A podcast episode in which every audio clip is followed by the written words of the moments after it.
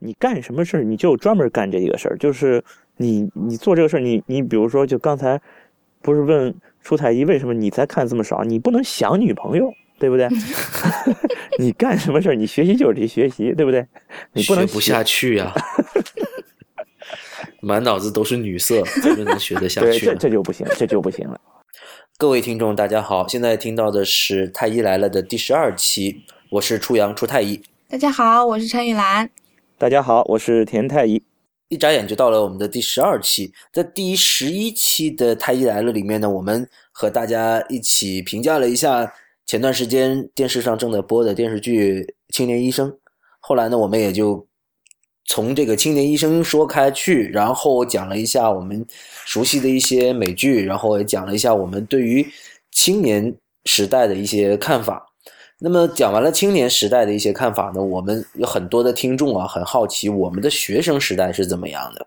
那么应各位听众的要求，我们这一次呢就做一期医学生的专辑。一方面呢。呃，可能缅怀一下青春，缅怀一下青春，对。然后呢，另外一个呢，可能呃，算不上授业解惑吧，可能，但是呢，能够解答一下某一些同学的一些小问题啊。那两位太医，你们的学生时代觉得怎么过的呢？我们还是先有请名校代表田吉顺吧。也没名校代表，我就觉得。反正就是大一、大二、大三，就是高四、高五、高六，其实就是相当于高一、高二、高三一直下来的，就是高中生活，然后把这个高中的生活搬到。那你们的所有的同学都是这样的吗？我我那时候好像还可以，就是喊苦也是喊过的，然后后来就是你肯定就会有一些高中同学在同个城市念不同的专业、不同学校嘛。然后去串门的时候，就是看一下别人，看了一下，就是那些学计算机的，看了一下人家那高数，然后我也觉得，呃，其实人家也蛮苦的。我们第一学期高一就学高数，对啊，那人家学的那个高数比我们那个要深。我们的高数大学物理全都是按他们那个理科班的那个那个要求去要求的。还有什么？还有那个什么线性代哦，我们线性代数好像不是按他们的要求，反正就是大一一直到大二的上半学期，还都是些这些公共课，而且这个要求都是按照他们理科班的那个要求去要求的。但是后来他们他们好像学计算机学那个数学学的很变态的，反正我是没看懂。我们也学计算机，C 语言全都学。然后你现在计算机怎么样？我现在计算机我会用 Windows 呀，我还用会用用 IE 呢，我还用会用苹果嘞。哦。对我都会用 iPad，你看我录音都用 iPad 录音的。哎呀，其实想想，呃，我刚上大一的时候啊，那个时候感觉刚从高中出来，哇，那简直就好像从监狱里放出来一样，哇，觉得那个时候大学太爽了，然后就没人管。其实我真的是放纵了自己一段时间。哎，我也是哎。对，我是放纵了一段时间，但是后来一到考试的时候傻眼了，哇，那紧张的要死。那不是一般的紧张，因为当时我们那个要求挺严格的，就是说，如果说是一个学期挂掉三门的话，那你就不用想，就没有学位证了。然后，你们你们那时候还不是学分制吗？不是，不好意思，暴露年龄。如如果不是学分制的话，就会这样，你挂了多少门，你就拿不到那个学位证。对啊。哎，学分制也没有多少，好像是十二个学分还是几个学分？学分制它是，反正你最后你重修也好，怎么怎么弄也好，你把那个平均分给拉上去就可以。不是不是不是不是，重修是你必须要过的，如果你重修还不过，你就完了。如果你这个累积，我们有累积的，累积好像是十二个学分，也就不行了。你重修没用，我因为我们有同学是这样的，我们就有同学是因为这个原因。后来就拿不到学位证了嘛？对啊，而且而且你就算是挂了重修，或者说是补考过了，还是记你挂一门的。对对，是会记的，这个是会记的。对啊，然后我记得当时我们是，如果说这个呃，就是整个大学期间，你如果挂了五门的话，也是没有的，也是没有学位证的。对对，然后还有什么大学四呃，不是英语四级，如果说是那个时候我们那个年代的四级。是一百分制的，是不是？嗯，对，百分制，一百分制的。然后那个时候，如如果是就是过或者不过嘛，是吧？对对。现在的四级、四六级已经不讲这个了，是吧？现在都是给分数，看大家比分高呗。突然我们间觉得好那我们那有个时候就代沟啊！是，呃，我是最后一年，就是一百分制的，然后我我好命太好了，我我考六十一分，然后那个 我证书上上面反正就写着合格，你也不知道。什么？啊对，要么合格，要么优秀嘛。当时是合格，对，优优秀好像是超过了多少分，然后有一个面试的，八十五分，八十五有有一个考试的。我们我们有个同学，我们同班同学考了两次六级，全都一百分，满分，满分啊！两次是都是满分。人嘛？不是，第一次是自己考，第二次是帮人替考是吗？不是不是，因为因为我们是这样，我们大二就可以允许你考六级，但是我是大三上学期考的，考完六级，结果是我们到，因为我们七年制毕业，七年制毕业说是什么超过三年还是超过几年，你这个这个六级的成绩就作废了。啊，结果发现到毕业的时候，我们这六级白考了，所以大家就重新都考第二遍。啊，对，我们就重新考第二遍。我们当时不是的，我们是先考四级。如果你四级四级，四级是大二上半学期就可以考不是是大大一下学期就可以考了。哎，对我是大一下学期考，对，大一下学期可以考了。如果你四级过了之后，你就可以报六级。我记得我是第二大二的时候过的六级。对，当时当时我们就考完六级，反正我是考了两次，全都合格。哎，你为什么考两次啊？就是说呀，到时间，嗯他说你你过期了呀，他说你过期了，过期就要重新续重新考六级，否则你等于没有没有六级成绩。他说，那么就重新考。我两次都是合格，然后我们一同学两次都是一百，满分一百。所以啊，就是有些你看，有些那个听众在这个那个微博上面问我们说：“哎呀，你怎么看待学渣和学霸？”其实你这怎么看待？有些人我跪着看，他真的就是不努，你就是不知道他是怎么学习的。说实话，那去到大学之后，尤其在医学院里面，那总有比你差的，也总有比你好的。对，说实话，你这个心态放端正一点就好了。反正你尽你自己的所能吧，就可以。对，有有一些人，比如说他们看书只看一遍，他们平时不上课，然后到考前，可能花一个晚上到两个晚上时间把整本书看一遍，然后就去考试了，然后就过了。不不，我我不推荐这种学习方法。不是不是，我不我也没有推荐这种学习方法，但是你说这些人，你让他们去总结一下他的学习经验，他也总结不出来。总结不出来啊！你问他，他会他就会觉得莫名其妙，觉得那看过了为什么记不住这样子，你就要活活给他对啊啊气死。但是这种这种打突击的话，他真的他考完之后很快就忘了。不，我是真我是觉得女生，我觉得在背上确实，我觉得比比我比我比男生强。我真是觉得女生能背。确实啊，确实女生很很能背。我记得那个时候跟大学的呃女朋友吧，我就记得很清楚，压力很大。我们一起去上自习，然后那我记得她每年都拿一等奖的啊，一等奖学金的。我我那个时候也就算是个我我我一开始大一的时候是学渣来的，然后后来的跟着女朋友一起学习的话，还拿一些，还也后来也能拿到一些奖学金，但是也没有拿过什么一等奖，反正就是呃这种这种水平吧一直被打压着吗？碾压，好吗？碾压。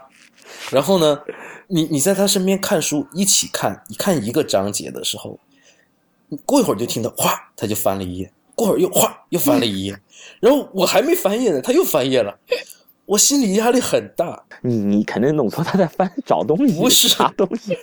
我说你你你看这么快，他说你怎么看这么慢？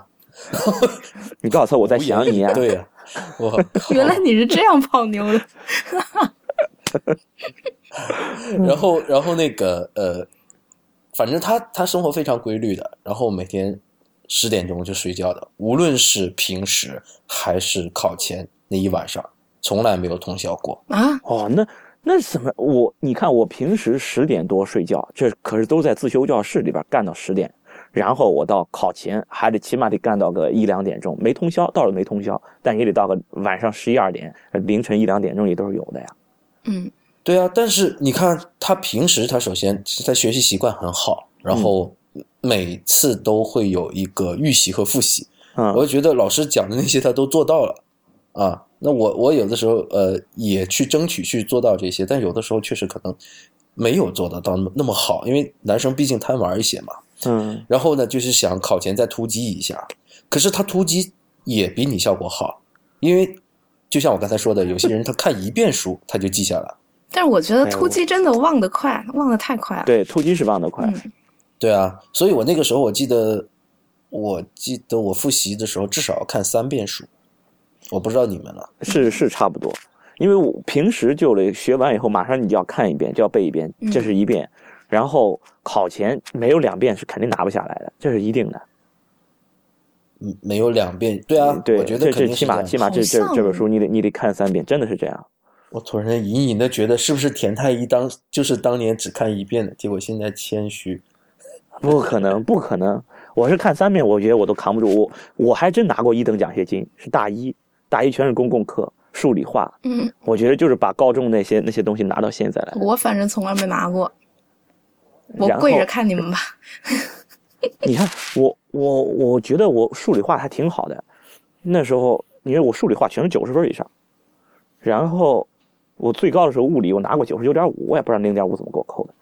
然后我到了到了大二，大二上半学期还有物理，到下半学期就全都是什么综什么呃组胚，还有什么生化，哎呦，还有什么生化好像呃大二的吧病理啊，病理对病理对病理，哎呦，这些东西一来，直接头就大了，什么乱七八糟的。这我觉得我们讲这些啊，其实假设现在嗯我们坐在讲台上，下面有一群医学生在听我们三个人在这扯，可我觉得他们不想听到我们扯。这么着，田太医，你给大家介绍一下你的学习经验，想起来以前那种学习经验哎，我以分享前学姐会。怎么样？就就是他，我得背吧，我得把这东西都背下来。但是我发现我背这些东西，它完全没有逻辑关系。嗯，就是你说，你说这个地方它就叫肱二头肌，它为什么叫肱二头肌呢？因为有个肱骨啊，因为有肱，为什么？然后它有两个。头啊。啊，对，它它为什么就是肱骨呢？嗯，对不对？这个地方为什么叫这个骨头？那个为什么叫那个骨头？对吧？这个这个细胞为什么长成这个模样？对吧？这个地方它为什么分四层结构？对吧？为什么它黏膜有黏膜下？那个为什么没有黏膜下？全都没有为什么呀？我知道了，没有为什么你老想端着这个理科逻辑思维的这这种方式去学，然后这些东西是要死记硬背的。对，真的是找不着，找不着原因，就只能背。对，我觉得像解剖学这些确实是比较难找的，但是以前以后学了生理，学了这个那个病生的时候，我就觉得还是可以找到规律。，这个还是有一点规律，但其实很多纯基础的这东西，你就是得背过。嗯，病那个那个那个解剖，呃那个组胚，哎呦，那个背啊，那真是背。就是这这这个书我就背背不过我就划，最后都快划烂了，还是背不下来。对啊，你看，经常你看，呃，在网上有人说，哎呀，怎么样被学霸碾压，是吧？我正在被碾压。呃。其实我是觉得不用去看别人怎么，因为你这个，因为别人总有他自己的一套技巧，嗯你他身上的这一套，这个他的一个素质和他的一个技巧是配合的。对，就你生搬硬套别人的方法不一定好用，对他的那一套方法适不适合你？我觉得不一定适合你。不过你可以试试吧。我觉得你多听一下别人有什么方法，然后你都试一试，然后找到最适合自己的吧。我那时候就是编顺口溜嘛，哦，顺口溜，你对你本来你是都都不着边的一些东西没有逻辑关系的，我也用靠不着边的一些逻辑没有逻辑关系顺口溜来记。有一些编的瞎的，最后只有自己能听懂，都不好意思介绍给别人。对，反正就是记就记记顺口溜，就是就是哦彻底没有关系的我那时候比较喜欢画图，倒不是说我我画画很差的，我不是嗯说画那种解剖图啊，那个真的我我我完全是一塌糊涂。但是我喜欢就是画这些东西中间的关系图，然后嗯就好像建一棵树一样，这样子去去建。然后呃，我把那个记名词解释，我就把它当记成就是像记英语单词一样的，这样去记一条条名词解释。然后一条条那个，我们基本上就是明解，然后简答问答，基本都是这样的一个，啊然后还有中呃论述是吧？论述好像后来有内外妇儿了才有的，好像前面有吗？有有有有有啊简答后面还有论述呢，有大题。大题对对，听到这个大题好熟悉对吧 对，前面填空、选择、判断，对吧？然后明解、明解、简答，简答你就一条一条写就行了。论述题、大题你得写的，你能知道多少你就往上写就行了。哎呦，我听着我觉得好怀念，我觉得好多年没有考过有问答题的 考试，好像这些年一直都在考选择题。对啊，其实你看，总结一下刚才几位说的这些观点啊，嗯我就想起来，我昨天还是前天发了一条微博，我就是觉得，如果一个人只是抱有原来的那种一个落后的一个学习方法或者工作方法，然后埋头苦干的话，我觉得他不叫努力。我觉得你如果能够反复的自省，然后呢，发现自己这个工作效率或者学习效率的不足之处，然后学会去改进它，然后来达到一个偷懒的目的，那我觉得这人是真努力了。这不叫偷懒，这叫提高工作效率。对啊，就是有些人其实他这个效率是很低的，就是说你你不能光花努力在埋头背上面，你也要花点努力在找方法上面。对对对这个效率确实是，就是说你你干什么事儿，你就专门干这一个事儿，就是你你做这个事儿，你你比如说，就刚才不是问出太医为什么你才看这么少，你不能想女朋友，对不对？你干什么事儿，你学习就是得学习，对不对？你不能学不下去呀、满脑子都是女色，怎么能学得下对，这去？这就不行，这就不行了。对不对？你满脑女色，你赶紧到球场上去看看女生去打篮球，看完女生看女生打篮球都是女生看我打篮球，好不好？就看完了以后，你赶紧回来好好学。就你学习的时候该干嘛干嘛。你真的熬不牢，你想要想要踢球，想要玩游戏了，你就干脆去玩，你别这边挂着那边，那彻底完了，那才耽误功夫了。嗯，对对。不过这个集中注意力这个东西，应该是中学就应该已经要练出来了。你到大学你才来练，可能我觉得好像晚了一点。哎，这倒是，能够到医学院了，一般注意力都能集中的起来。应该吧？但是，不但是怎么说？就是说，因为高中的时候还是比如说被被控制的比较严，嗯因为到了大学没人管了，你还是有一些机会。你你你高中的时候，你想要想要分散注意力，你想去玩，你没游戏啊，没地方玩。嗯但你大学，你说我想出去玩，啪，我就出去玩了，对吧？我就我就当时有网吧，哎呦，经常去网吧，你不能比我长，我更长。我跟你讲，对，那就经常就就去玩，然后这事儿就其实就把你这这这些注意力就给分散掉了，这是关键，就是你怎么自控，怎么真正的把这个时间用起来。我我那时候我还经常想，我今天一共学了几个小时，我我这一天我下来，我这几个小时怎么分配的？那个我我我出去，我你还每我我上天自网聊天，省啊？每那你是得做这件事儿呀。哦，嗯陈太医每天做的事儿去网吧包夜，对，通宵 小天后，我通宵小天后。我跟你说，我后门所有网吧、所有网管都追过我，天呐，小天后不愧是小天后啊！而且那时候真的二十岁，这精神头太足了。你包完夜，第二天直接去上课，都不用睡觉，一点都不困。你去上课呢？对啊，你还真去上？就就到八点钟，然后就去上课了。你说这准时去课桌上趴着睡觉。趴着睡觉。还行吧？哇，那我觉得你这个，其实我想说的是，你看我们这些听众里面啊，有一些是医学生，有一些不是。那其实大家都会问，就是说医学生是不是特别苦逼？那我觉得陈太医好像不是特别苦逼。对我我我是我是野鸡大学代表嘛，我靠，我是觉得其实医学生比起那，我想问问你们，就是医学生比起其他专业的学生来比啊，那是不是真的特别苦？我觉得啊你不要跟文科的比，你跟文科比那是啊找羞辱。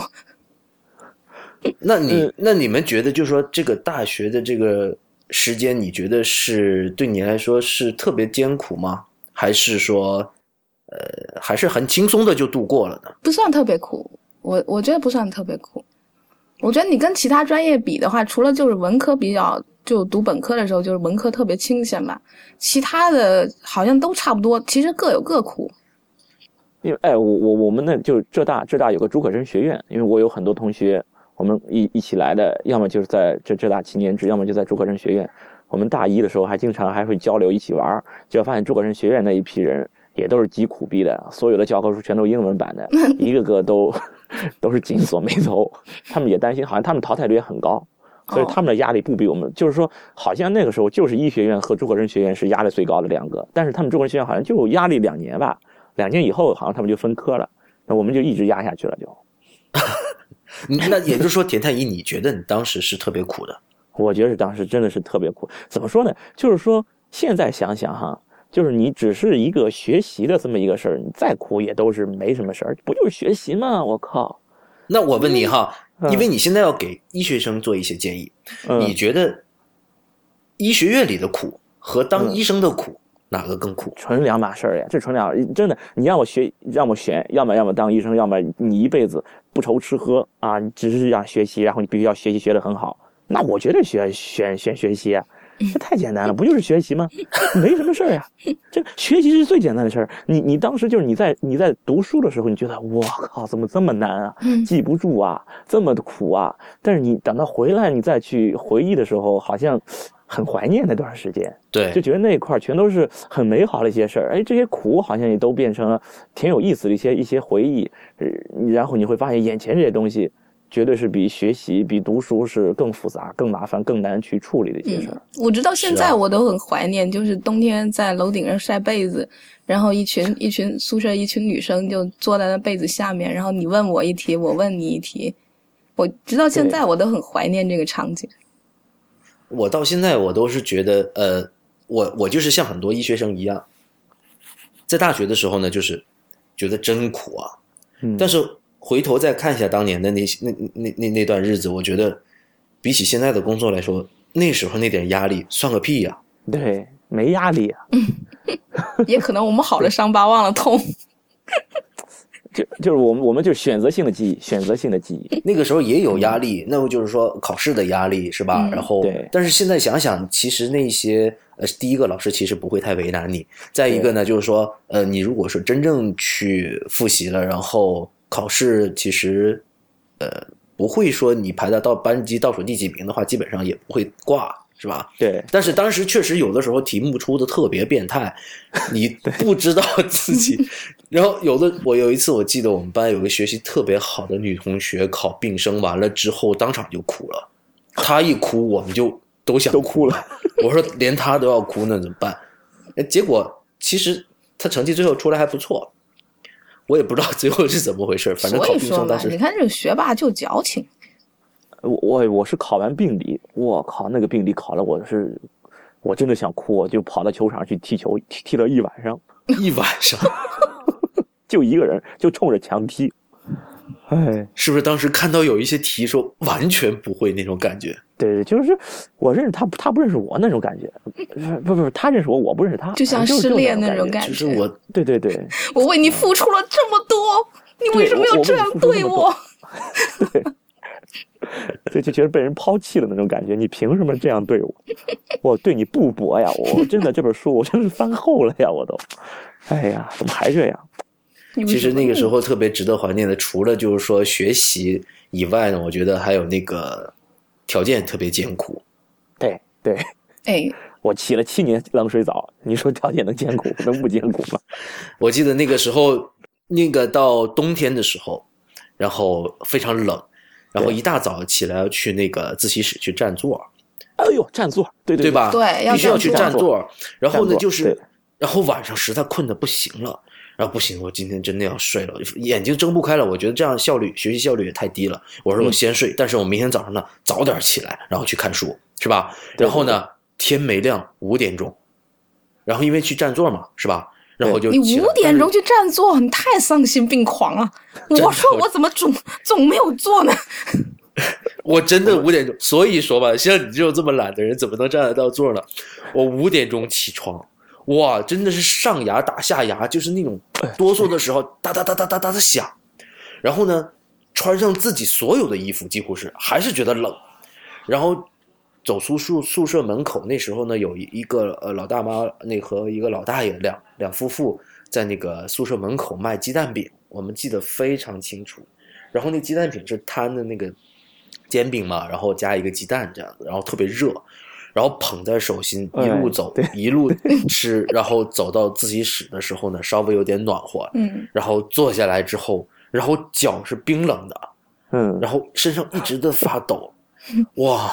然后我在看书，我就心想说，怎么这么难受？我怎么这么是不是每个每个宿舍楼下面都有卖有个卖煎饼果子的？对，还有烤红薯，也有这个功效，好暖和。你们有没有经历过这个吧？对对对，这这太真的就像描述自己的生活一样。就是我们那时候啊、有时候吧还有占位本儿。后来我们占位本儿不行，太浪费了，占位纸，拿一张纸上面写上俩字儿“占位儿”，然后就贴上。我觉得陈太医作为小天后，直接就把那书一扔，直接就坐那儿了，是那种是吗？对，嗯就我们，因为我们一个寝室，哎呦，今天今天你去占个位儿，那个人先去了，然后就就位子占上。尤其是临考试那一段时间，你晚上吃完饭去了，有可能就已经没有位子了。还有这这去图书馆还是自修教室，尤其是你看我们是浙大是医学院是在有一个校区的，那个校区是很小的一个小校区，湖滨校区现在已经已经已经被拆了。哎，那个时候整个医学院的人都在那里抢抢要抢这些教室，抢抢图书馆，嗯，要要去占位儿，然后呢又是早出晚归的那种。我靠，你浙大图医学院还小，对啊我是苏大的好吧？我们苏医 更小好吗？我以为就就我们学校比较穷，所以这个自习室老师不够。怎么你们名校也是这样？那 这这自修教室都不够，而且没有空调。你知道吗？我们苏苏医是个园林呢。那你知道苏州园林是什么样的吗？有山有水，小啊。对。嗯，然后我就记得那个时候冷是这样的，然后夏天又特别热。对，夏天热的话，然后就跑到那个，哎，你们有没有试过去肯德基、麦当劳看书啊？太远了。没有，没有。我我们们学校离那个比较远。我们美其名曰去麦当劳看书，然后要一要一个雪糕，坐一个晚上。我们我因为有空调啊，啊，我们是就是拿着喷壶对喷，啊，喷壶太热了，就是那浇花的那个喷壶，哦，浇上凉，里面灌上凉水，大家对喷。只有我觉得这个场景很鸡吗？我也觉得很急。我们没干过这种事儿，不好意思这这。事这事这事我都干过。难道只这是浙大特色的吗？不是不是，哎，你我我我我有其他学校的同学也有这么干的。没有，那个时候我们就是拼命的去洗冷水澡，对，一天冷水澡一，天洗五六遍吧。我我最多一天洗了七个冷水澡，对啊一，天洗了七个，我还好哎，就太热了。我一直都是比较怕冷，我不算很怕热。但我冬天也要每天洗，因为我冬天如果一天不洗冷水澡，我我就受不了了。再洗冷水澡我就受不了了。但你不洗冷水澡，你要隔好像一个礼拜也才两天可以，还是三天，好像就两天可以开放洗热水。我有洁癖，啊我觉得我一天不洗澡我就身上难受。然后你就其实我是觉得你想通过洗冷水澡把自己对温度那种阈值降低，是不是？对对，你就是每天洗，每天洗，那你其实就不冷了。但到后边还真的是冷。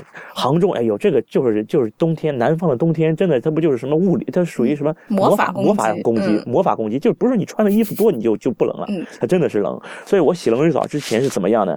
先先跳绳，就是跳绳我又跳不好，我就空跳，空跳跳绳，然后我就背着我们寝室最轻的哥们儿，从这个从这个房那个楼楼道从这头跑那头，再从那头跑回来，哎，身上热了，赶紧脱了衣服冲进去洗冷水。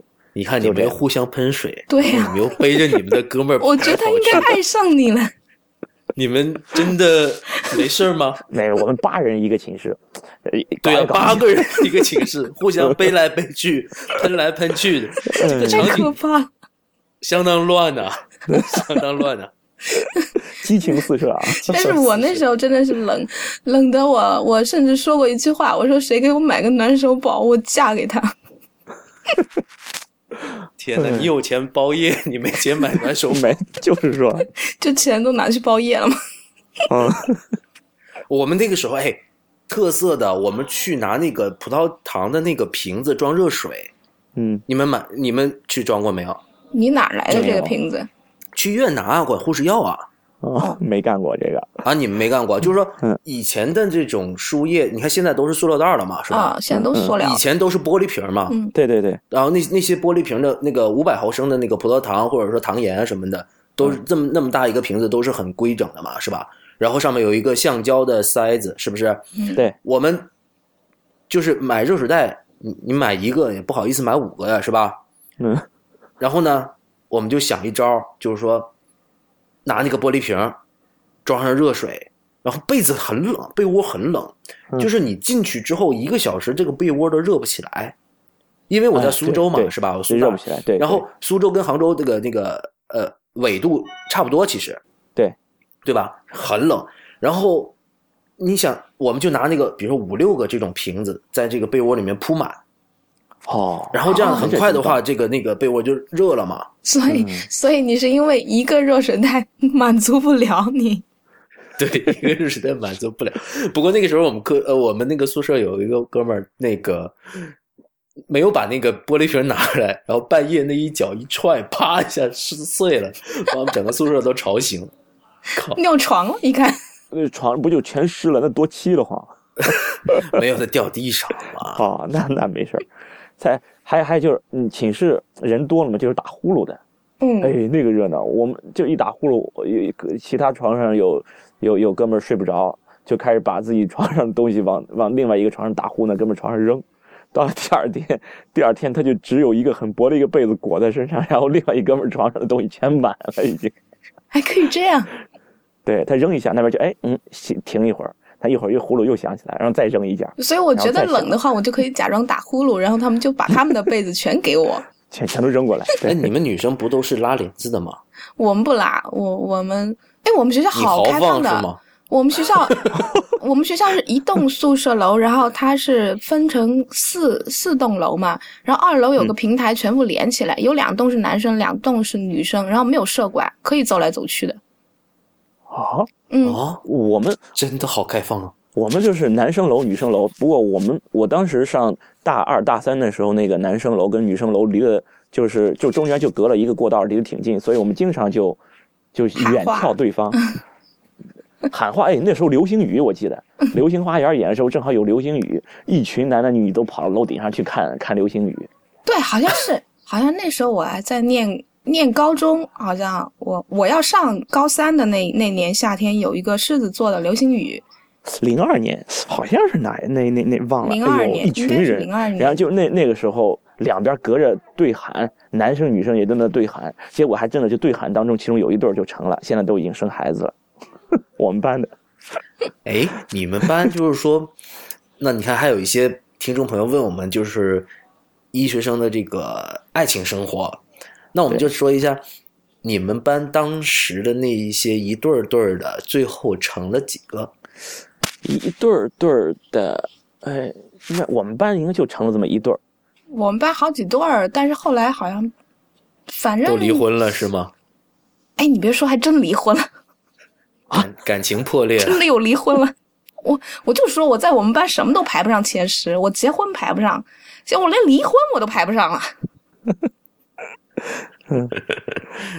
好像那个时候就是因为医学院的话，相对跟外校接触会比较少，对，往往都在内部开发嗯，对都是内部开发。啊。反正也不管什么长相，反正 最远你就找一个就学校里面其他系的，这我好像最远就找过一个生物技术的，然后啊，从来没有开发过外校的吗？你是网吧小、有有小小小皇后哦，啊，你不说对小天后，但我也不能真跟网管怎么样啊。人家那么多人追你是吧？不是因为因为我长这个样子你包夜不用钱是吧？不，不要这样，不要这样，话就好，我不是这种人包夜不用钱。我不会为了这种蝇头小利出卖自己的。哎，我我们扯这个扯扯这些扯太多了。呃，咱们继续看哈，有有一些听众朋友问我们，呃，如何学英语啊？学英语这个要要要要出太医讲一下了。对啊，其实我就像刚才我们说那个学习技巧一样，我觉得我的学习技学英语的技巧一点参考价值都没有。那怎么说呢？就是说，呃，我是把学英语啊分成两种情况的，一个是真学英语，二呢是要英语考试。哦啊哦，你是把这个日常应用跟应试分分开来？对，因为就像呃上一期我们讲那个美剧的时候，我们不就说我那个喜欢看美剧嘛，是吧？嗯那我很小的时候，就是在中学年代就开始看美剧了，所以呢，就是听力和口语会相对好一点。嗯啊，但是呢，呃，这种我是觉得是很实用的英语，但是用应付考试啊没什么用。经常同学问我这些语法怎么怎么样的时候，我说我也不太清楚这个语法是怎么回事，对，是吧？说说句实话，我们学中文的时候，你从小你听着父母、听着身边的人长大，呃，听他们说话，然后你就学会了你的中文，或者你的那个家乡话。嗯，至于他当时它这个语法是是怎么回事，主谓宾是怎么回事，你知道吗？而且有时候你可以完全主谓宾颠倒来来说，说来说去，你还是懂它是什么意思。反正这个就是语感，对，对吧？这个就是语感，这个东西就是大家都是这么说的，所以我就这么说。所以有些时候呢，就是不知道为什么。但是考试就另外一回事儿了。考试的话，我建议的话还是要背单词，然后做习题。对，做题。嗯，对做题要那么我记得那个时候背单词，我有这么一个方法，可以稍微分享一下哈。但执行起来不是那么容易吧？就是说我每天背一百个单词，你重复吗？第二天还背这一百个吗？不是啊，我然后我就马很快的我就一天一百个，一天一百个，很快把这一本单词书都背完了，嗯，是吧？然后我就背第二遍，但第二遍的时候呢，我就只挑把那些我发现第二次有些单词我还不认得的，我就把它挑出来。嗯就是假如说我第一次已经背下来，第二次一看我就认得，那这个单词我就不把它挑出来了。第二次我就挑那些，哎，我发现第一次没背下来的单词，然后这样一一看的话，我就少了好多了。嗯嗯，我就发觉很多人背单词就是老停在 A 那一节，嗯我那时候我是有一个那个类似于那时候叫什么文曲星，类似于现在的一个嗯对对文曲星有快译通有有文曲之类的东西，星对，有个文曲啊，星。我就用那个来背的。然后它就是每天你就反正就摁一百个嘛。我从中学的时候就一直就是这样背，上大学还是这样背，我觉得蛮好用的这个东西。对啊，我就觉得背单词、写习题，我觉得都挺有用的。嗯，因为它会把你填错了那些词挑出来，让你再填一次。但其实就是说，哎，就是应试的话，你真的是背单词。但是你看我我我把红宝书全都背下来了，然后现在你让我拿一个红宝书里边的单词，我一个都记不住了。就你不用它，嗯，对，还是得用。对对，所以就是说，对，真正的是你要是想学好英语和考好试是两码事。有很多人这个考试分数很高，但是如果说这个时候来一个，你带他，比如说去美国玩一圈，他去到美国都不会点菜。嗯哎，我有个朋友是他妈妈嫁到嫁到美国去，去了一年，然后他的绿卡办不下来，然后他就回来又又念了一年大学，等嘛，等那个绿卡下来，然后结果他的四级挂了。他都在美国住了一年了，他他说比如说的挺好的。中国大学的这个六级考试，你找一个，比如说美国的相对来说受教育程度低一点的美国人，但是人家英语非常流利的哈，嗯那人他来考不一定考得有你分儿高。嗯，就是说他这倒有可能。对他有的时候，因为在美国的话，也有很多人他这个英语他在语法上他可能也会有一点点呃疏漏，但是对他们就跟我们很多人。语文不好一样。嗯，对对对，嗯你看有些人说话可贫了，但是他语文考试根本就不行。嗯，对。就还有一个就是英语医语医学英语，就是我们这个医学的这个英语和和那个英语还不一样，因为很多医学英语可能是来来源是一些拉丁文，所以这些嗯医医学英语一些前缀后缀会很麻烦。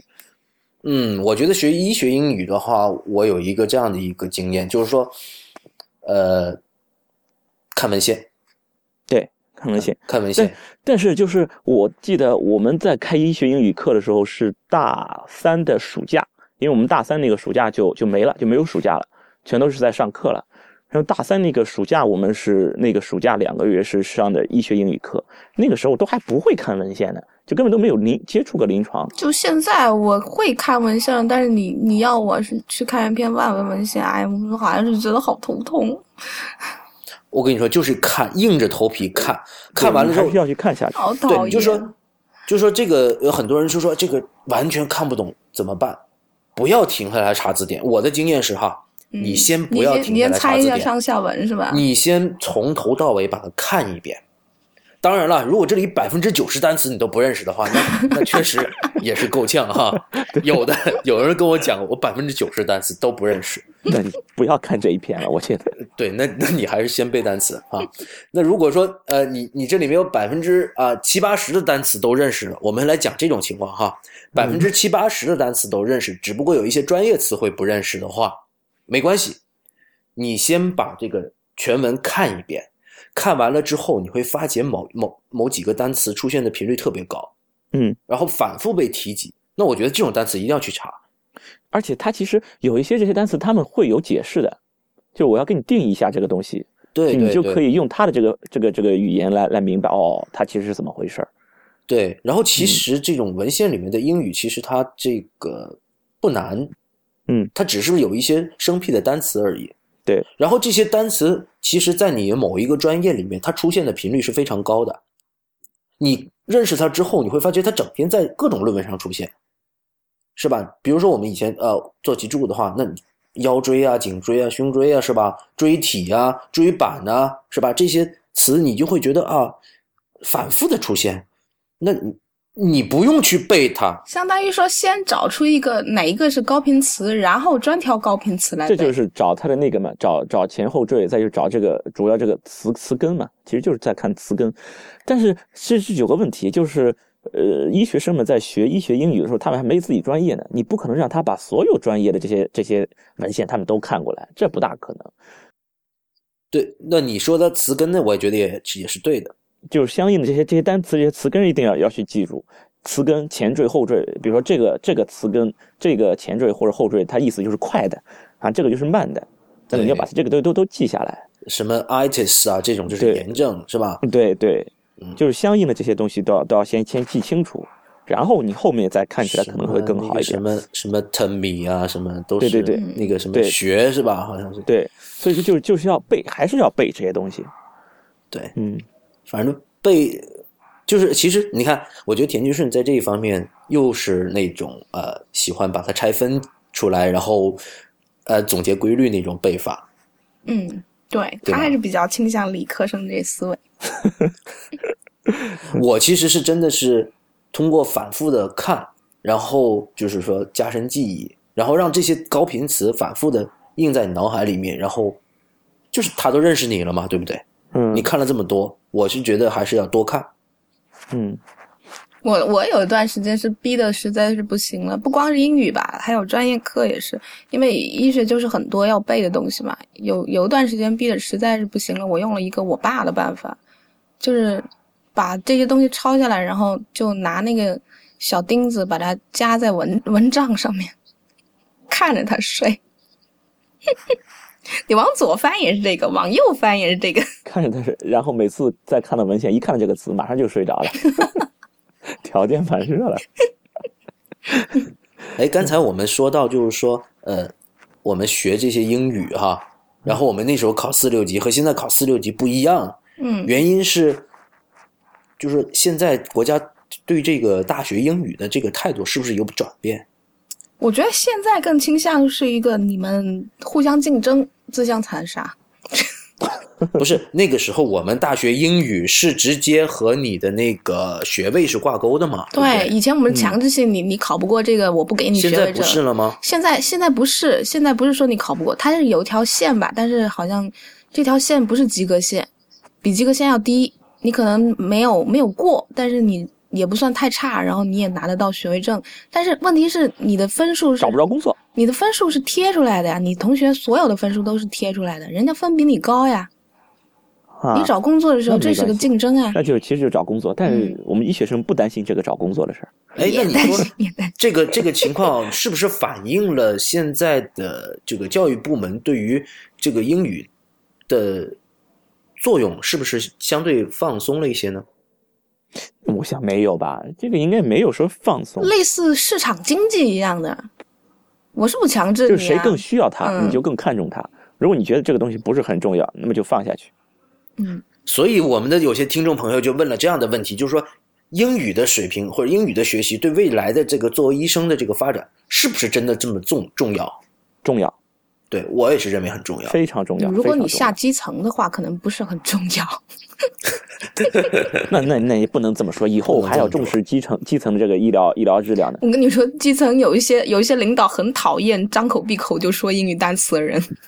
那不是说说英文单词，就是说你的这个呃你的业务能力的提高，嗯，你是需要看这些国外的东西的呀。对，对除非你是学中医的，我我就说，如果你要学西医，我觉得英语医学英语应该要学的。嗯，但是我觉得学生们如果说真的也不一定是进一线城市，或者也不一定是进很大型医院，也有可能是下基层的话，真的其实也不用太伤心。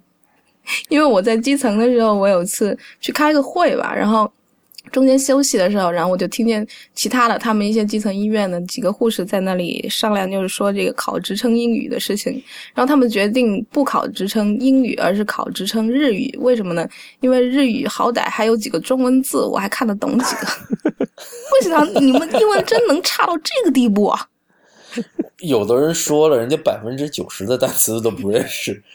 那人家肯定看 看日语核算了，是吧？对，那里面十十的是中文，对，百分之十中文，人家起点就高，起点就就百分之九十了，真是。所以说，比下有余吧。对我其实挺同意陈呃这个田太医的这个观点，就是说英语对于今后的发展还是非常重要的，因为说白了就是我们是在学西医。那么大家也都承认，现在目前的西方国家对于这个呃，在这个医学方面的发展还是比我们稍快一些的哈。然后呢，国内的文献呢，我们也只能呵呵哈。然后就是，是吧？其实这个参考价值意义不大。如果你总想，如果是你是想获得一些更可靠的、更有参考价值的资料，我觉得还是要看一些英文的资料。然后现在在学术交流方面，英语是相当于是国际通用的语言。是吧？它不是德语，也不是法语，也不是日语，就是英语。这一点，包括所有的基本上学术大会，哪怕是特别傲娇的法国人，在学术会议上，他们也是要讲英语的。嗯，对吧？就是国际会议基本上都是讲英语的。所以说，呃，你如果说是在事业上有一点追求的人，如果是立足长远的话，对我觉得呃，这个英语是一定要学的。嗯，否则人你只能看人家。看剩下的东西，对你只能被人家来教。你当了几十年的学生以后，一旦走上工作岗位之后，你竟然发现你还要再老是被人家来教，你就会觉得不是很舒服。你就很想，我难道就不能自己学一点吗？那么如果想学，你就先把英语学好。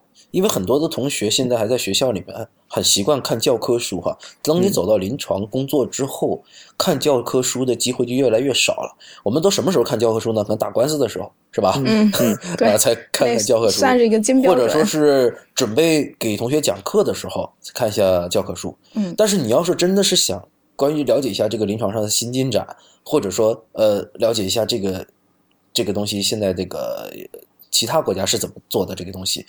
是吧？你基本上不太会翻教科书了。就我是觉得，说这这里我想吐槽一下，我们国内这个医学教科书确实是不咋地。嗯，真的是不咋地。我那天看到现在第八版、第九版了。啊，现在的教科书第几版？不知道。我第八版，我们妇产科已经出到第八版了。我念的时候用的是第六版。对，好像是我记得是第八版了。嗯，但我记得呃，确实比以前厚了一些，但是就是。就是，其实就是在抄嘛，就是第二版抄第一版，第三版抄第二版，现在第八版就抄第七版嘛，你就是抄下来的嘛。就是就其实，你你去看一下国外的那个教科书的这种感觉，完全和我们就不一样，它的语句就不一样。你你不是不是说翻译的问题，你就直接看原版的，他的这种说话的这种口吻和我们说话的口吻就是不一样的。我们说话的口吻就还是师傅带学徒，来小子，碰上这种这种问题，你要怎么怎么怎么样。这种事儿你应该怎么怎么怎么样，就是这样，你应该要要要怎么怎么办。但是国外教科书他会告诉你，这种你如果选了这种方法，那么你的可能性有百分之多少？告诉你一个参考文献。如果你用这个方法，那么它的风险有多大？告诉你一个参考文献。这个时候你应该去评估哪一个风险更大。我认为你应该选择风险更小的事情去做。他会告诉你一个原因。对，就是这个区别就在于是。灌输还是引发思考的问题，对他会带着你去思考，你就会想，哦，原来我做的这些决定，不是说是因为我的师傅、我的老子在这么教导我，而我就要去这么做，我也要这么教导我的下面的人，而是说这个事儿它是有有原因的。哎，以前我我拿过一本，就是好像是北医的一个生理学的一个习题集，好像是他们自己编的，给自己学生做的吧。然后我写了一下那个习题集的话，我觉得他们的习题集跟我们这种野鸡大学的也也就不太一样。我们我们这些习题集呢是比较倾向于说，我告诉你规则是这样，你就是应该这样答，标准答案就是这样。然后北一的那份习题呢，他的他那个提问方式，哪怕是选择题，他提问方式也就是在这种情况下，你认为现在最应该做的是什么？他有一种就是把你当成一个做决定的人。这这种暗示在里面，对，要让你自己，你要想到我要去思考，我要去想一想，这就是为什么，就是说，经常会有同学会问，就是说，为什么我们这个理论和实践起哎联系来会有不起来联系不起来的原因，就是因为你以前就习惯了 就是背灌输，被灌输啊，对。对，可是到临床上之后，你发现没有人，你你必须要去实践，嗯，你必须需要学会思考，决定，而且。对你面对的一系列的这种 problem，不是你在教科书上能找得到的，教科书上没有告诉你这些有有嗯这么，多而且人不一定是按书生病的。对，对啊，呃我们教科书真的很结构化，而且我还想吐槽一个，我们那个教科书，它这个引用了哪个文献，它不具体到一个观点，它全在后面就就列出来说，我这一章节我参考了这些这些，但是你这些我具体到哪个观点呢？它它没列出来。那就不会引发你进一步的进进一步的去去探索去研究。哎，反正我我感觉这一点是应该应该要改进的，非常应该改进的。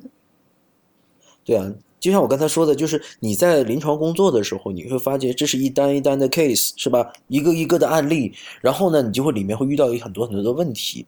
如果说你是以一个探索的这么样一个循序渐进的过程去学习的话，我觉得会更有兴趣，而且是那个教学的效果会更好，引发的思考也会更多。在你会去选择这种治疗方案和在你做鉴别诊断的时候，你会真正的去思考为什么是这样，而不是那样。可是我们的教科书更多的去教你这些有哪些临床症状，呃，一二三四，嗯，对吧？然后这一条、两条、三条，嗯而且我们考试也这样。对你给我背出来几条几条，对你背一答案答案有五条，你背了四条，好八十分。嗯，你背了三条，六十分。然后我们也就也就习惯这样你继续背，对吧？一条、两条、三条，然后来了以后，哎，这个人怎么少了一条症状？然后我记得那个时候考大题的时候，一定会问那个啊，我记得这题，这题，这题是七条，对对对对，哎七条那个七条，七条那个。等会儿我想想哪七条啊？对对对，都是大家先记条，对不对？就就其实就不是一个解决实际问题的这么一个方式来学习。对，他在教教授你的时候，这个这个课本也不是一个解决实际问题的这么一个方式来教授你。你看他这个教科书这个体例，它就是这样一条两条一条两条，这样倒是很容易让你去背，很容易让你去记忆。但是实际上，等到你真的碰到实际问题的时候，你再去查条数，哎，对不上了，就对不上了。因为人他不不可能是按照条数来给你得病的，嗯你在治疗的时候也不一定每次都是要把那那几条全都要用上，不是这样。你比如说，我们很多治疗都是什么一般治疗、什么药物治疗、什么保守治疗，或者还有什么什么手术治疗、手术治疗不同的手术方案。那你要记的话，你你全都把它把它把它背下来了。嗯但是实际上，一个病人来了以后，你不可能所有的治疗方案全都上去，那你就需要去判断我什么时候、什么情况下该用哪一种治疗方案，这个是需要我们临床需要去解决的问题。那么就是说，老外的他们的这这这些教科书上，他们会告诉你，那么你的这些治疗方案会带来哪些获益，然后你的这些治疗方案会带来哪些风险。这时候你再去选择的时候，你就会有一个自我的一个评估，去评估它这个利弊。那么再再再去选用这些方案的时候，其实就是一个一个实用为导向的这么一个事情。嗯对，所以就是说，因为医学是一个很实用的科学嘛，那么你如果是永远都停留在书本上的话，你真的是去到临床上会会觉得很抓狂，或者嗯，是觉得会吃力。很吃力。对，所以这里面就有有一些听众问我们，就说见习有没有用，是吧？我其实觉得见习是有用的，尤其现在、嗯呃呃，像七年制、八年制的同学还有预见习，对不对？嗯嗯，啊，现在好像很多都有。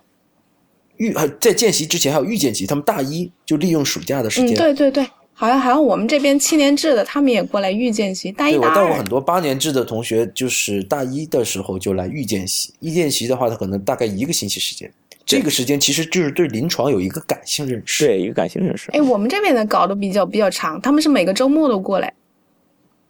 嗯，但他们来了什么也不会。就是看看，那我觉得每个周末来还不如连来一个星期呢。他们每个周末来、来了就是打打下手，哎，血压都不会量，我能那让他干什么呀？对了，我其实带这些预见习同学的时候啊，我就会让他全程的跟一个病人，你把这一个病人全哦，程你你跟下来。希望说他时间不够的话，他就吃透一个病，这样子。对你，对啊，你因为你下个学期又来了嘛，嗯下个学期又来触类旁通，你知道这一个病人是怎么样的，那么以后的病人其实大体的思路是差不多的。对我，其实我会让他看到我们的思考。嗯嗯，对，你就从你你不要什么都是走马观花，到最后你什么也看不懂。然后我也觉得，你既然上了八年制，你还是有一些，就是你的智商肯定是到达了一个水准的。然后你这些外科学你是可以拿来看的，我不需要你达到任何程度，嗯，但是你现在跟着我们这些临床的医生，一些很很多年从业经验的临床医生去看这些病人的时候，你一定会有产脑子里会有很多很多的问题。没关系，有书给你看，你看，你也可以跟我提问题，是不是？你还是，嗯我觉得你从这个过程中你就引发了很多思考了。你知道吗？这些预见习的学生们，他们还没有学临床课程呢。对，我觉得这个比较难搞，就他没关系他没有基础，有时候你想跟他讲点什么，他这也没学，那也没学。就就像刚才田太医讲的哈，他大一的时候，他全都学的是那种理工科的基础课，对不对？嗯对，其实这种时候，他如果预见习有一些特别优秀，或者说你比如说你你教他一个很好的思路的话，他在预见习阶段，他可以对一个科室有一个非常强烈的一个印象，对某一个疾病有非常强烈的一个呃一个一个一个感觉。等到他以后真的上到临床课的时候，他会想起来，在大一或者大二的某一个暑假，我在医院里面看到了这样的一个病例。嗯，我，那个时候在学上那个理论课的时候，和印象很深刻。印象非常深刻。这相当于一个比较生动的预习吧。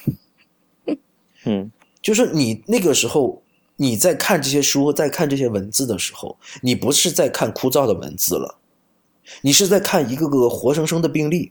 不过这确实是一个问题，就大多数的医学生在学校里面，包括我自己都是在学校里面的时候，你不知道你学的那些东西到底有什么用，这种这种它有用的感觉不直观，你只是觉得自己在出力出力出力，但是你也不太明确这些东西有什么用，直到你接触临床了之后，你才有了那种很直观的感觉。嗯，对啊，就是说，所以就说，呃，实习见习怎么用？我就是觉得以前我有一个师兄跟我讲的很好，他说，实习这个阶段如果特别努力的话，能够将你之前失去的补回一大半来。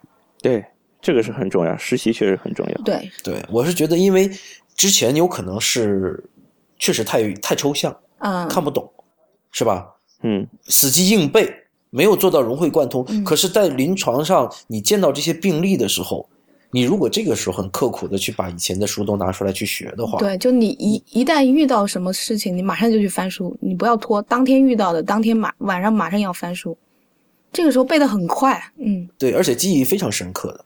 对，就是说，我觉得就是实习的时候，你真的到了临床上做一些事情了，一定不要忘了翻书。就是有些我现在带了一些实习同学，还有包括我实习的时候，也是就觉得，哎，这个东西我不懂了，我马上问老师。嗯我觉得这是一个很好的一个学习，这个确实是一个好的学习。但是你问老师不能代替你去看书。对，老师回答的东西不见得就全是对的。那么这个你想到什么东西，马上去问老师，让老师给你解答。这个还是一个就是学徒带学生带徒弟这么一个。而且这个来的太容易了，你容易忘。对，你应该你应该想到先想到自己去寻求这个答案。嗯你能够想到我去是看教科书，还是我看看我能不能去翻阅一些文献？其实翻阅文献，可能你不会辨别这个文献的这个这个权重文文献的这个好坏、质量好坏，你可能辨别不了。那你可以去查一些好的一些那些呃专家共识或者一些呃指南之类的那个那个指，南对，你可以去看这些东西，或者最起码的你这些教科书，不然说比较专科的，因为我们上大学的时候，我们只是比如说内科学、外科学啊、妇科学，那么其实如果你比如说你在你在骨科你在实习的时候，你就可以去图书馆去借来骨科学。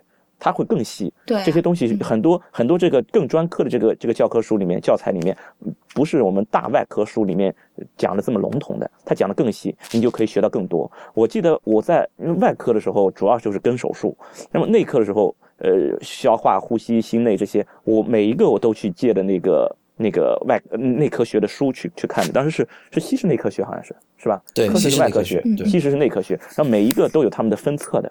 每有每一个都有分册的，每一个分册我们我都可以去图书馆去借过来，反正不用去买，你就去借过来，你就去看，碰着这么一个病例去看。我当时我记得我实习的时候，在血液科，我们有一个病人是一个是什么再胀，好像还是一个多发骨，好像在账是一个多次化疗的。其中他这一次来化疗是我收这个病人，当时我们老师跟我讲，他说这个病人非常非常典型，而且已经来化疗好几轮了，你去看一下。我当时我就去病案室，我自己去病案室。借他的以前的病历，因为不哦能借出来，我就在病案室把这个人的病历、这些当时的医嘱，还有他的化验单抄下来，是我去那里抄下来，抄完以后我回去去对课本，我回去去对对对那个教材去看，然后我就印象就很深，这个人用哪些化疗药，包括他的剂量、他的用法，我全都去看过。结果很凑巧，第二天主任查房竟然就查到这个人，竟然还问到，而且他竟然还非常超纲的问了我一句：“他以前用了什么，你知道吗？”我还都回答上来了。哟，很骄傲。嗯，当时就很骄傲。当时我们的那个主治医生，那个是我们老带教老师，主治医生他告诉我的这个事儿，让我去关注一下这个病人。当然，他当时就笑了。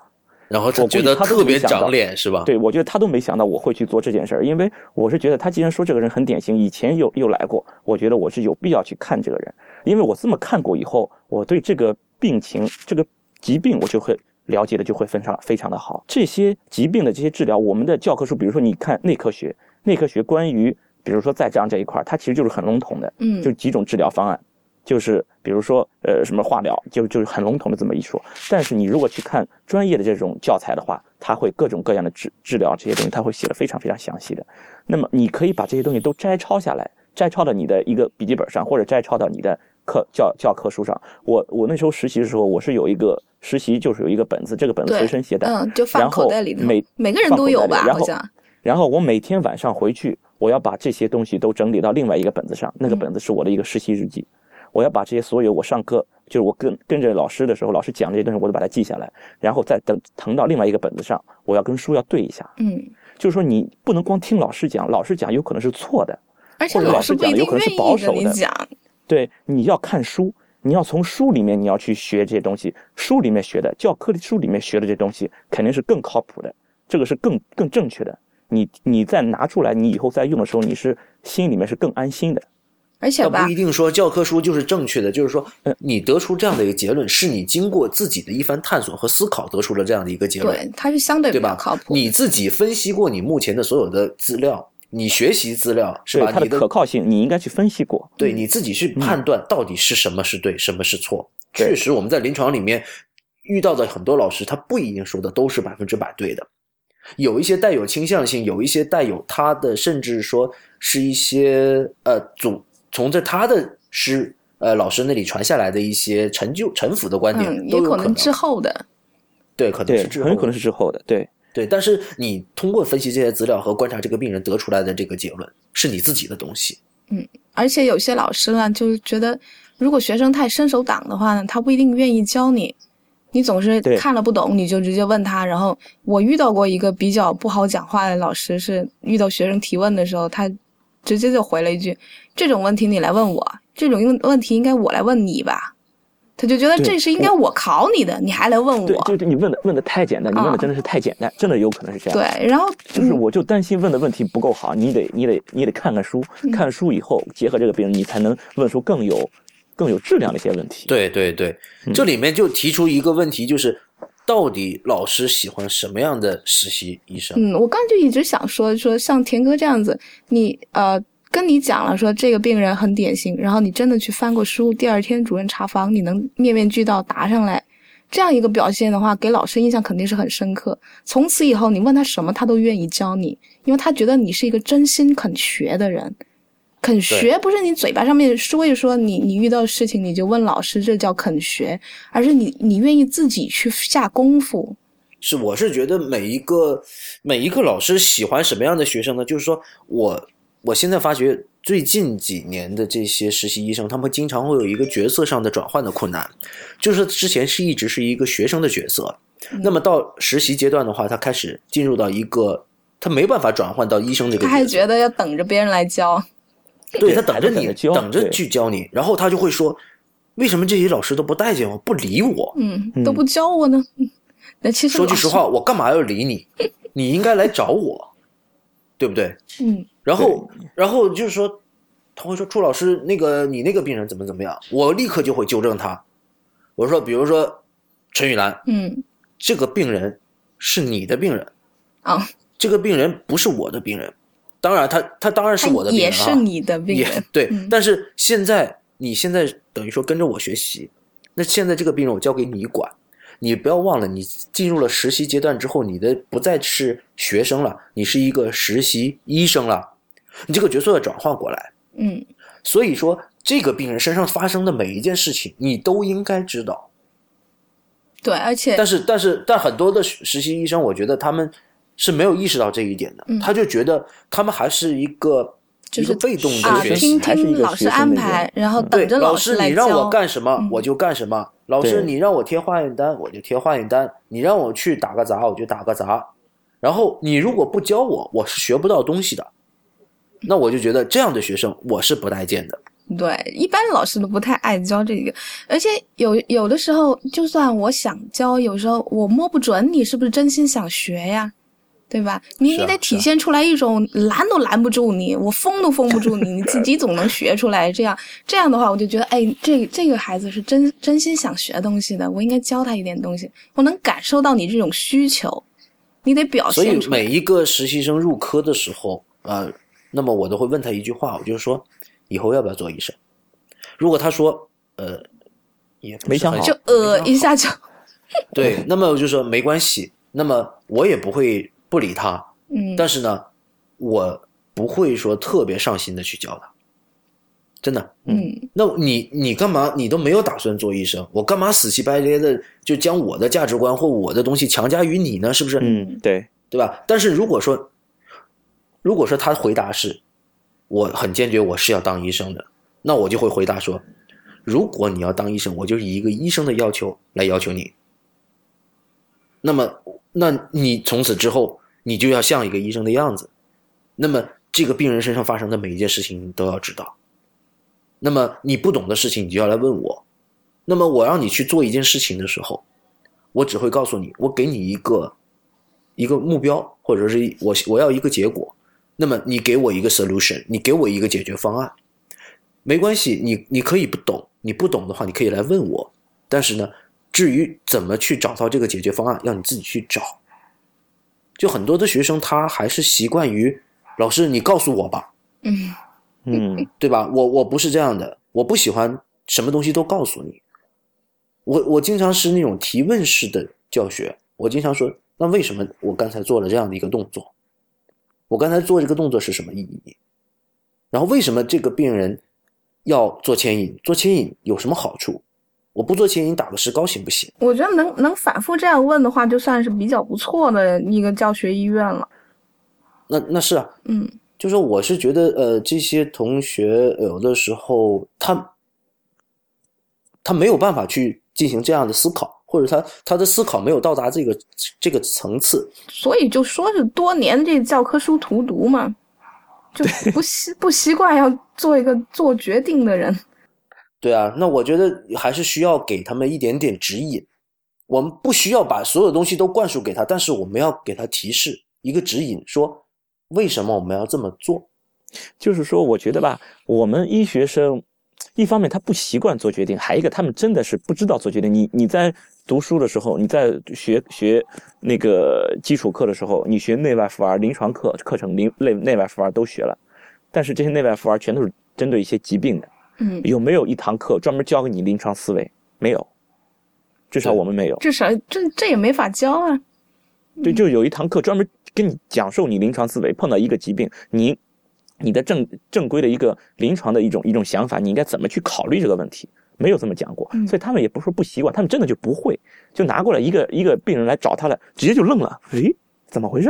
一个人来看病了，不知道从哪里入手去考虑他，对，不知道从哪里去入手，所以说我在带实习同学的时候，我希望是他能够完整的跟一个每一个细节都跟，然后呢能够体验一下病人从入院到出院的每一个细节，他都知道是怎么回事儿，是怎么发生的，然后为什么这么做。就是就是说，这就是实习所需要解决的一个问题，就是你的这些理论这些知识，怎么拿到临床上来解决这些临床的这些问题？因为你的这个课本上的教科书上这这些知识和你实际上要遇到的这个问题，他们可能并不是那么匹配的。它不是一个使用说明书，哎，这个电视遥控器怎么用？什么说明书上全都给你写的很清楚，你就拿过来这么用就好了。但实际上来看病的人，他不是照着使用说明书上来的一些病人，对，他们都是千变万化的。但是你的这个临床思维是是一定的，拿过来以后，一个病人来了，他的主诉、他的他的那个病史、他的体格检查，然后你怎么柔柔和体格检查，你怎么判断我需要做哪些辅助检查，然后你怎么一个考虑的一个过程，我来做出我的一个一个基本的一个推断、一个诊断，然后从这个诊断我怎么生发出来我要进行哪一步的处理，包括我的处理是尝试性的。还是说我就是针对他的这个这个治疗，嗯包括我的治疗，我是该对因治疗还是该对症治疗？我有没有必要对症治疗？然后我的这些治疗到底需不需呃有没有哪些风险？这些东西都是要一全都要需要评估的。而这些评估确实我们在上课的时候没有一堂课是这么教过我们。嗯，对。你得有个具体例子，你才好，你才好。对你必须要有一个例子，嗯。所以有的时候我会发现有这样的很奇怪的现象，就是说，比如一个学生跟了我三个星期了，然后我发觉可能他其实一直都在看热闹，然后有一天这种 很多，这种很多。对，有一天呢，就来了一个新病人，比如说他可能已经看了，呃，比如说腰椎间盘突出症，或者说是比如骨折吧，最简单的呃 Colles 骨折，嗯对吧？桡骨远端骨折，这是最最简单、最常见的骨折。然后我说，那这个病人来了，你开个医嘱吧。他一下子就愣了，对，肯定愣了。哎，我说，你看你平时帮我抄医嘱，或者说把这个电脑上输医嘱，或者是那个看我怎么去开医嘱，你都看了不少了，是吧？这个这么简单的东西，你应该会啊。他说我不会，我说你不能一个字都不会吧？然后他就开了三大常规，完了，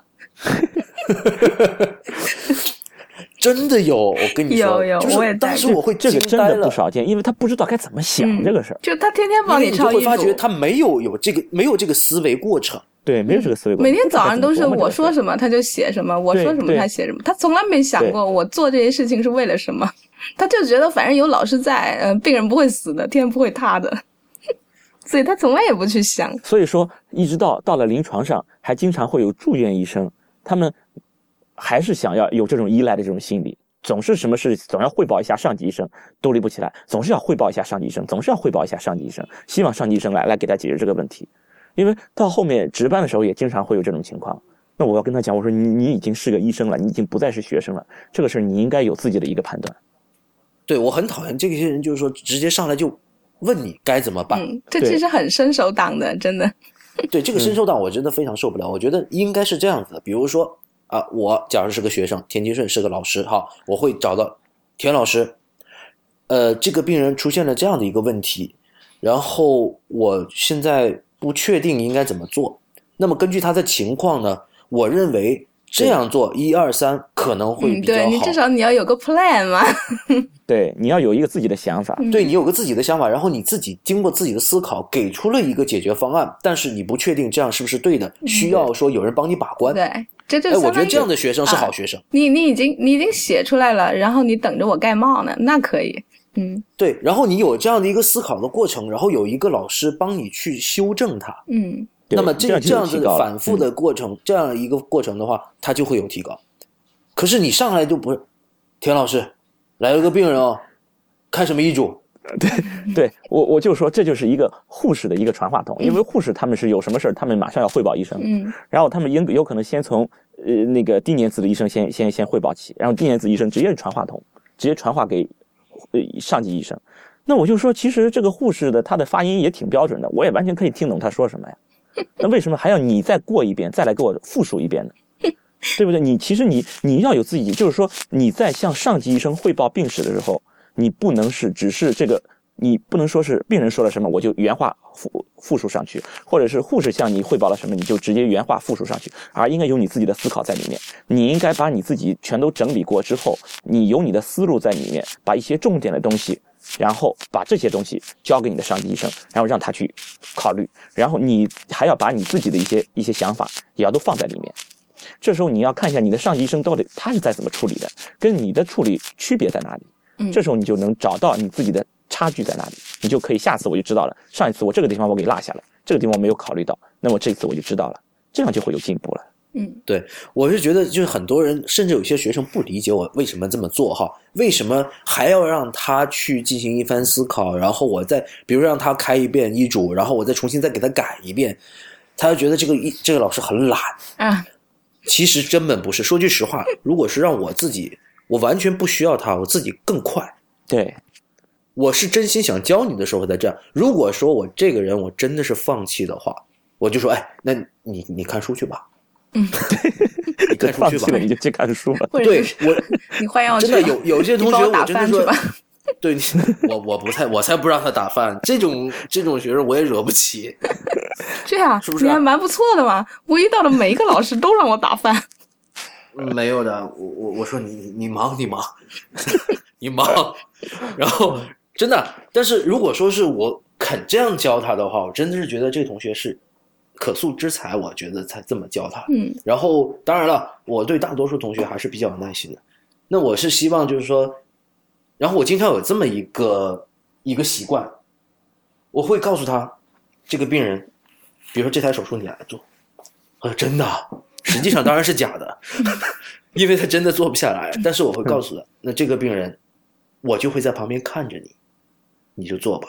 然后你就看着他满头的汗就出来了，因为他从来没有经历过这种压力，他嗯之前，我觉得这一刻他的潜力全都被激发出来了。那个时候看什么书都看得特别快，他说怎么办？我说书就在这儿，啊，那本参考资料就在那儿。然后你等会儿，那这个病人现在马上就来了，电话已经打上了，急诊科已经打上了，那电话就来了。然后那个就是一个骨干骨折的病人，等会儿你就是我就站在你旁边，看着你怎么检查病人，怎么问医嘱，呃，怎么怎么问病史，怎么体格检查，然后怎么处理，你要跟我汇报。我看着你，然后到最后手术啊、怎么操作，你你来做。实际上啊、我会其实是我在做哈，但是呢，我会告诉他你要做。嗯，然后那一刻他就觉得哇，天都要塌下来一样。哎，体格检查你不让他自己做吗？现在连体格检查你们都不让做了。让做体格检查要做的呀。肯定要做的，但是就是说，但是很多的时候啊，就是他会依赖等你做，做完了之后他在旁边记录。实说句实话，就算我让他做，我经常还是要在旁边纠正他，以及甚至他有一些东西就是考虑不到，因为体格检查和问病史是体现一个医生诊断的水平的。对，嗯，思考的最多的就是那个时候，我觉得。对，假如说一个、一个低年资的医生和一个高年资高年资的医生怎么判断？你看他问病史的技巧和体格检查的技巧，他做那个几个动作和问几个问题，你就知道他的脑子里在想什么了。对，其实问病史就显示你的思路。嗯，，对他每一句话都在进行一个鉴别诊断，嗯，他每做一个动作，体格检查都在进行一个鉴别诊断。嗯，那专业的内行内行一看就看出来了。你看同行的话，你你看看他是不是内行的话，就是基本上你看他做什么问什么，你能想得到他的思路是什么。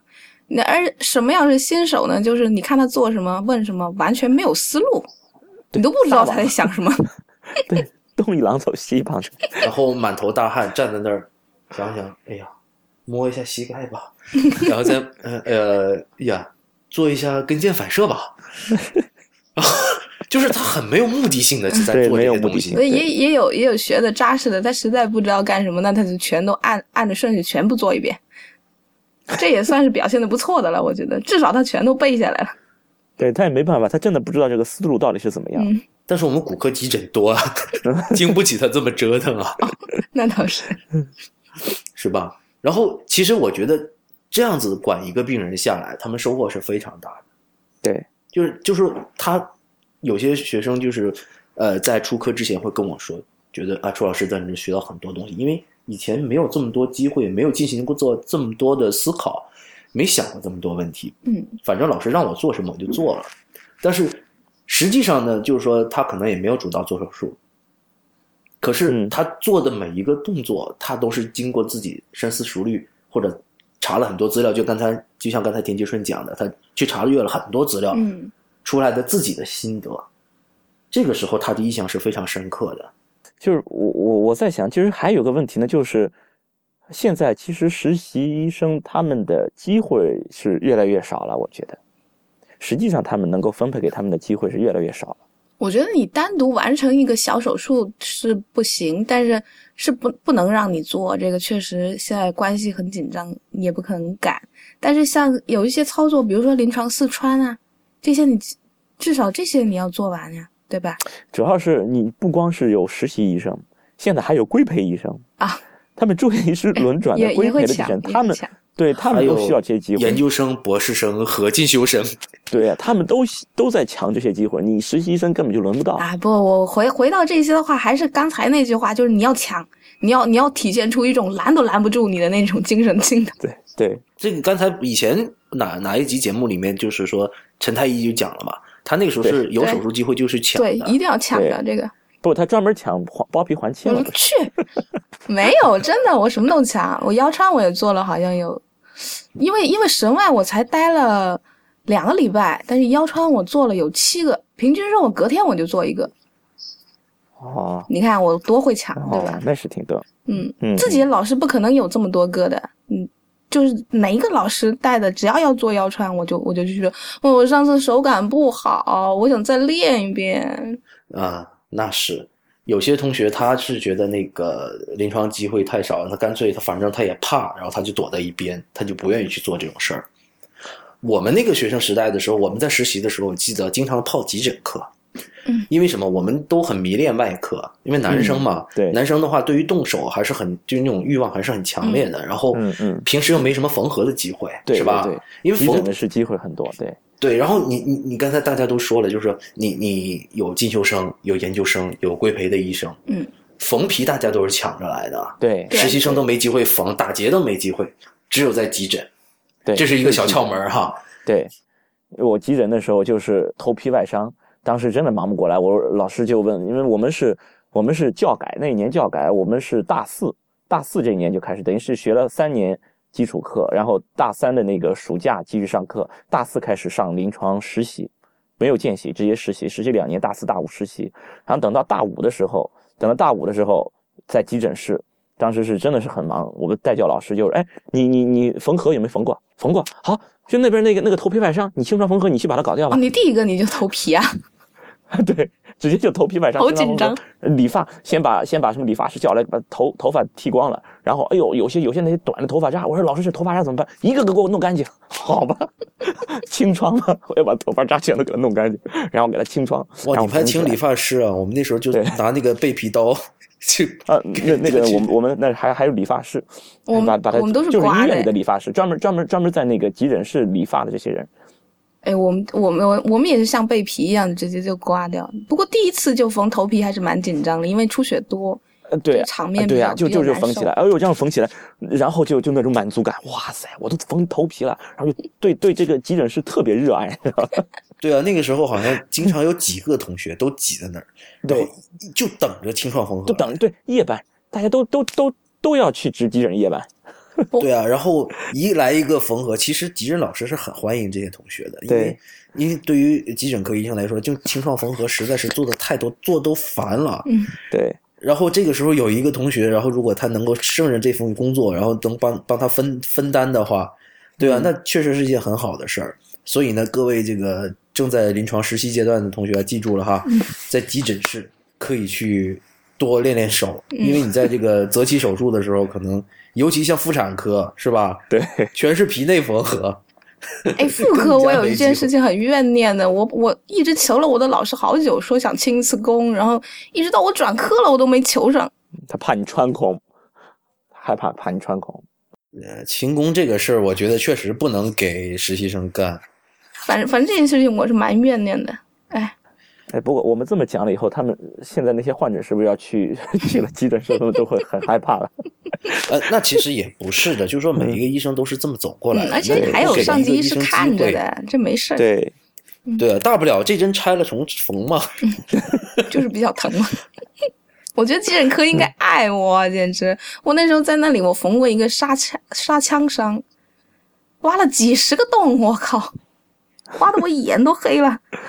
嗯，啊，这种都在急诊就搞了。嗯，杀枪的，他不是很深，他就是用手一挡，然后那手臂上面全都是小疙瘩嘛。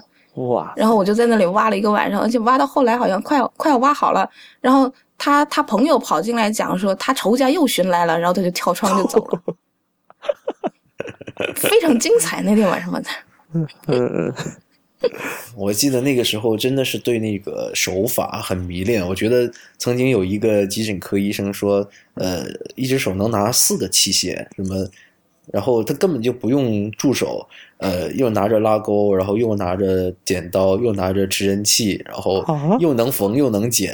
哦，我当时觉得好帅啊。他是千手观音吧？对，当然这个是有点炫技的意思啊。嗯真正到到临床手术的时候，我是非常不建议这样嗯做，的。还是要踏实一点。对，然后那个时候还，呃，说一句不好意思的话，那时候偷过偷过那个急诊室的持针器，回来练我练不知道回来练对回回回去练啊偷针偷线，哎，这哦偷过，怎么没偷过？啊，我我不知道田就是你是怎么拿持针器的，我是那种抓握式的。嗯，也也也要看吧，缝小的这这种范围小的话嘛，还是两个手指头要进去。要是缝的范围大的嘛，就是抓握。可能你们骨科可能是这样。嗯，比较我粗。哪怕我缝 没有我缝皮内，我也是这样抓握的，所以那个时候就是老是用用鱼际去去松钳嘛。嗯啊，对啊，我就记得那个时候拿那个钳子，就在宿舍里面就不停的松钳上上紧松钳啊上紧，对对吧？嗯，对，因为因为尤其是女生的话，她手不够大或者手没有力，或者是没有练习过，她不会那种抓握式，而实际上抓握式是比较好缝的嘛。对，很灵活，你的手会比较灵活。对啊，那个时嗯候真的是很迷恋这些一些小的技巧，然后不停的在这练，然后打结啊，比谁打得快，然后比谁打得好。对，打打结我被骂过，打结因为我老是打松了，然后被骂过，所以这件事情我自己在宿舍里面练了蛮久的。我觉得在实习的过程中，应该每个宿舍都那些可以绑东西的地方上，到处都是线全都是。线，对对，而且打出来都是一长串的结。一长串儿，对，还有书包带儿上全都是，对，呃为什么我现在觉得现在的同学很少练这个了呢？没，也许也许他们在宿舍里面练，你没看到。对啊，我们那时候也都是在宿舍里边儿，不是，就是感觉他到到了手术台上之后，我说，哎，打结，但是他就但他你他就拿着线，然后手抖的不行啊。你真的让他缝活人，他还是觉得有点紧张的。对，那是第一次嘛，嗯我想，不是，有些人就说，我说你回去练了，他说没有，回去没有练。啊我说你 那就是你现在来手术台上来练，你回家不练，你现在来练。你哪怕买块猪肉来缝一缝也好呀。对你平时不练的话，你手术台上的机会就会越来越少。你平时练了，然后你在手术台上做一次，老师觉得不错，以后你的机会就会越，来越对。嗯，你就得对对对对对，我觉得就是这样子，就是说，呃，再给你一个什么时候，你不能老是抱怨，嗯上级医生不给你机会，这不仅仅是针对学生哈，针对下级医生也是这样，青年医生也是这样的，就是说，你不要抱怨别人不给你机会，你要首先表现出来你能够胜任这份工作。嗯，对，就机会留给有准备的人嘛。对对啊对啊你的准备要在平时。要不你如果说你呃我让你缝一次，你这一次就表现得很好，因为你有准备，是吧？对，你就缝得很好。好了，那我觉得这个事情你完全以后就可以交给你做了。嗯如果如果说有一个人能够分担我的工作的，而且可以很完美的胜任这份工作，何乐而不为呢？是吧？嗯对对，你说你说缝皮这种事情，对于医生来说，外科医生来说，有几个人真心是愿意缝？尤其是你做了五六个小时的手术之后，有一个呃有一个二十公分的伤口，然后你还要去缝，对，是吧？现在好了，现在有那个那个皮钉，对，缝缝皮钉了。然后你们妇科的话，你更多用皮内，是吧？对，但但是以前你想想，就好像那种全身刀砍伤，我们科特别多哈，全身全身刀砍伤，我想想，这个这个这个疾病名称都很恐怖，对，全程呃二十几刀的那种，我操，最讨厌了。有缝吧？他妈的，你没事打什么架，砍什么人？大半夜三更的，凌晨三点钟把我叫起来，在这缝，然后这个是吧？就像那个纱窗，那那个纱枪呢，最后跳窗走了一样。然后我突然就觉得，我这么珍视你的生命，你就拿你的命去这么玩儿吧，玩儿吧。对啊，你说有这个，你看有这样的一个机会，然后你有一个实习生，这多好的机练手的机会对啊，是吧？然后你这个时候，你如果说缝的很好的时候，那你的上级医生肯定给你。所以其实呃，对，打个岔，就是说刚才说到有一些患者家属或者患者会觉得很担心，说被练手了，对，就对啊，我上医院都是你们拿来练手的，其实不是的。就是说，刚才我们提到了，如果这些人能胜任这份工作，他的上级医生会看得到的，嗯，我们会交给他做。但如果他不能胜任，我们是不会让他练手的。哎，现在现在我好像这几年带的实习生，好像连连清创缝合他们都不愿意做，一说清创缝合脸就白了。那我觉得，呃，这可能要就是进入下一个话题了，就是说他们为什么在实习上不上心？是不是因为考研的缘故？太医来了的医学生专题节目的下半部分将在下周二准时上线，请大家届时收听。